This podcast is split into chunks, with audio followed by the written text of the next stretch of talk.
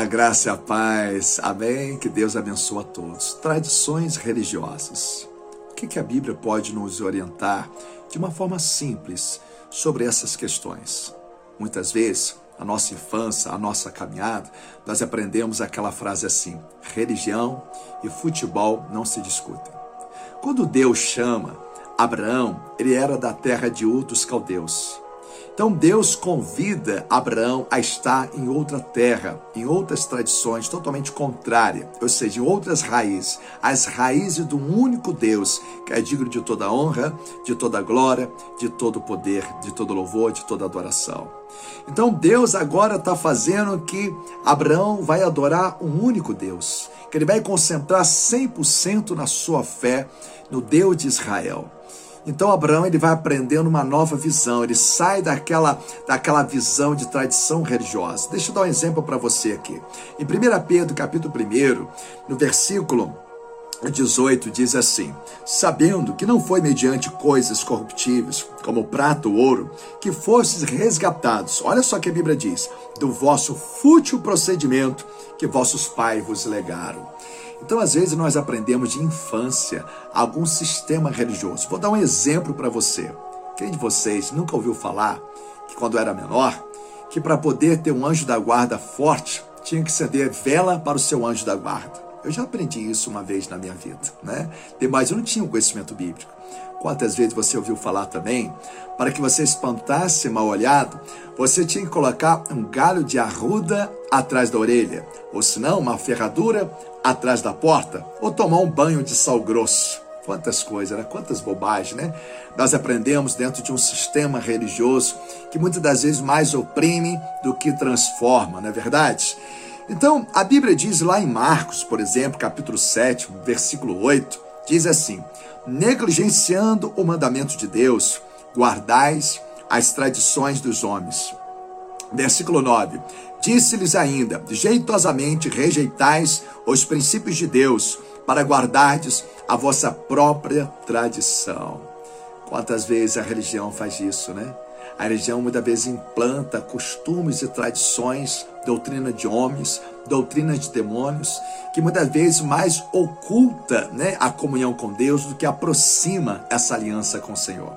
Eu quero convidar você que me ouve a se entregar 100% para Jesus. Não divide a sua fé com galho de arruda. Não divide a sua fé, sabe? É com sal grosso do banho de descarrego. Não divide a sua fé, sabe? Com, com uma ferradura atrás da porta. Concentra a sua fé 100% em Jesus Cristo. Quando eu aprendi isso, eu comecei a olhar o mundo espiritual com outro olhar, eu comecei a desfrutar de uma outra, de uma outra plataforma espiritual. E eu quero convidar a você, e quem muda a sua sorte é Deus. Deus mudou a sorte de Jó. Então você não precisa de utensílios do mundo para que você tenha fé. A sua fé precisa estar concentrada 100% em Jesus. Pastor, eu tenho fé em Cristo, mas eu gosto de um lugar de arruda atrás da orelha. Olha, eu quero te desafiar em amor. Faz uma experiência. Coloca 100% Jesus. Não divide com nenhuma crendice, que nenhum sistema religioso. Ah, pastor, eu aprendi que eu tenho que, olha, que essa rosa ela é ungida. Eu, eu dei 200 reais, foi num propósito lá na igreja. Sai fora disso. Isso é engano. Isso é o um mercado da fé. Às vezes vai ter aquele feijão ungido que vai curar a Covid. Chega a ser até um absurdo, né, pessoal? Então, igreja, de todo meu coração, não divide a sua fé. Não divide a sua fé com galho de arruda, com banho de sal grosso. Não divide a sua fé com pé de coelho. Faz que a sua fé esteja centrada 100% em Jesus Cristo. Então a Bíblia não foi por acaso que Deus chama Abraão para que ele concentrasse a fé nele.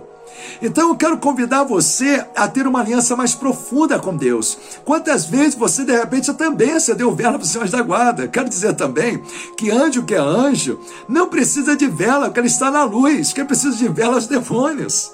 Então anjo que é anjo não precisa de luz, porque Jesus é a própria luz, eles estão adorando ao Senhor.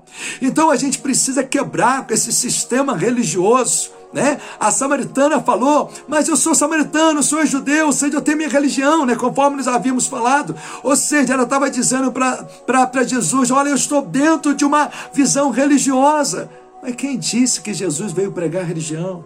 Jesus veio pregar a vida eterna, o arrependimento dos pecados, a transformação de vida, os princípios cristãos, princípio de amor, de comunhão, de respeito ao próximo. Vamos orar e vamos pedir a Deus que venha retirar de nós qualquer práticas religiosas que muitas das vezes tiram o nosso oxigênio de comunhão com Deus. Por isso que a Bíblia fala em 1 Pedro 1, versículo 18, fala: fútil procedimento que vossos pais nos legaram. Às vezes isso vem de infância. E às vezes não é que nossos pais tiveram culpa, porque também não sabiam. Muitas vezes foi de bom coração, mas às vezes não tinham conhecimento da palavra. Quantas coisas eu tive que aprender examinando as Escrituras. Então eu quero convidar a você a examinar mais as Escrituras deixar o Espírito Santo trabalhar no seu coração.